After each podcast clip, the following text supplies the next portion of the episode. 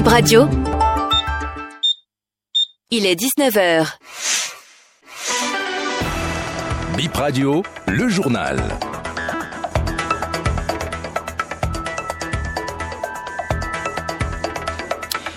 L'information est de retour chez vous, mesdames et messieurs. Bonsoir, 19h partout. Poursuivi dans un dossier d'escroquerie, un Nigérian et son co-accusé dans le box des accusés ce lundi devant la criette. Le point de l'audience dans un instant. Cotonou accueille sauf cas de force majeure la première audience de la criette à la rentrée judiciaire prochaine.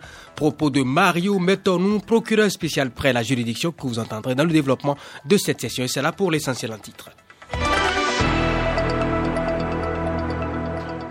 Mais puisque nous parlons de la criette, nous ouvrons cette édition par les infos de criette. La criette a encore connu de plusieurs dossiers d'escroquerie, d'utilisation illégale de machines à sous.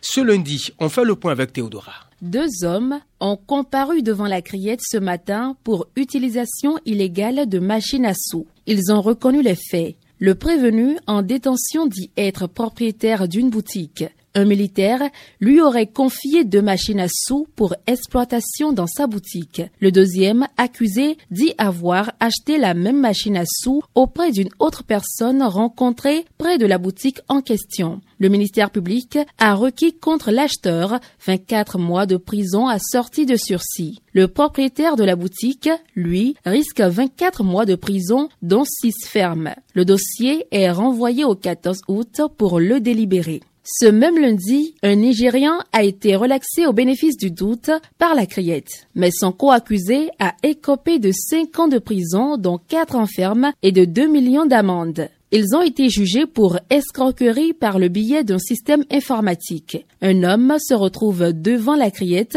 pour avoir acheté un téléphone d'occasion auprès de son beau-frère. Les deux étaient devant cette cour spéciale ce lundi pour escroquerie. Ils ont tous plaidé non coupables. Le premier se présente comme électricien ayant acheté son téléphone sur le marché noir. Le deuxième accusé, le beau-frère en question, explique que le même portable lui a été vendu avant d'apprendre que le propriétaire fut emprisonné. Il avait été condamné à quatre ans de prison pour escroquerie. Le prisonnier a confirmé les déclarations de son beau-frère. Le ministère public a requis la relaxe au bénéfice du doute pour les deux. L'avocat demande la relaxe pure et simple de son client parce que celui-ci ne serait pas un cybercriminel. Il aurait juste acheté un téléphone chez son beau-frère qui est condamné à 4 ans de prison ferme pour escroquerie avant son arrestation. Le dossier est renvoyé au 7 août pour le délibérer.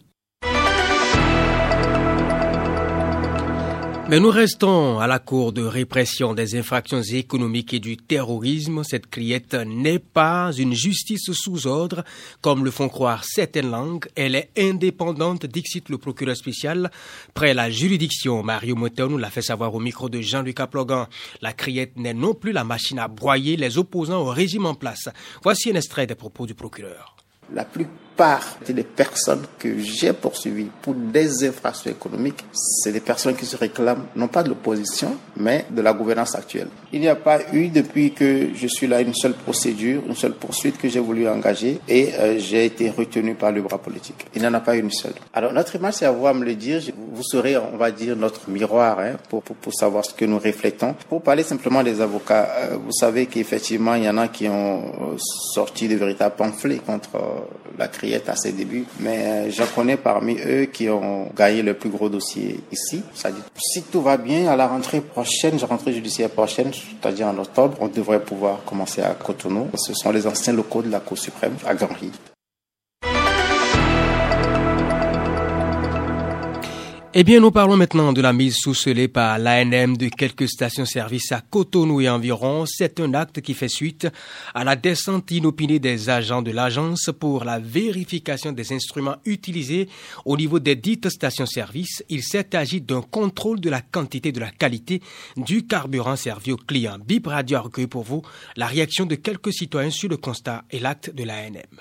Moi aussi j'ai appris ça, mais c'est pas une bonne chose. Normalement, si les appareils veulent tomber en panne, normalement, ils doivent faire une signalisation pour que vous sachiez que cet appareil, signal des pannes. Au moins, au moins, ils devraient leur dire que ah, votre machine là, ça ne fonctionne pas. Appelez les techniciens et puis ils vont fouiller vos machines. Qu'est-ce qui ne va pas? Maintenant, c'est pas supprimer les stations, c'est pas ça la chose. Ce n'est pas eux qui ont fabriqué les machines. Les machines ont quitté à l'extérieur. Eux, ils sont là. Si tu viens payer essence, ils vont écrire 1000 francs. Si c'est 1000 francs que tu veux, ça va écrire les 1000 francs. Est-ce qu'ils rentrent dans la machine pour diminuer l'essence? Non, non, non, non. La machine est là, c'est électronique. Quelque chose comme électronique, en tout moment, ça peut gâter. Tu vas écrire, mais ce qui va sortir ne peut pas atteindre à somme que tu as écrit. C'est la machine qui a fait. Et non, ceux qui sont dans les stations, ils n'ont qu'à contrôler leur machine pour voir qu'est-ce qui ne va pas.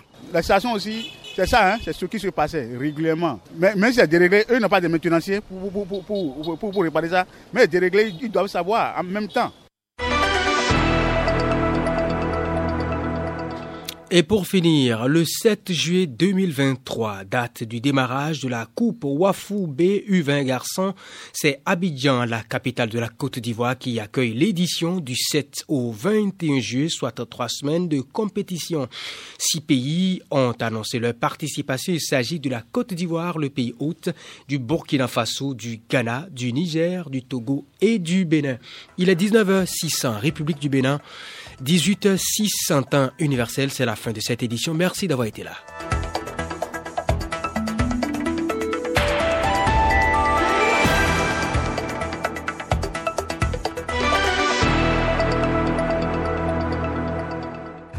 Le 17-21, fin de votre journée de travail, c'est le retour à la maison. Jusqu'à 21h, Bip Radio vous raccompagne avec des journaux, des chroniques, des rediffusions, des débats et des bons plans pour votre soirée et ceux qui vous attendent le lendemain.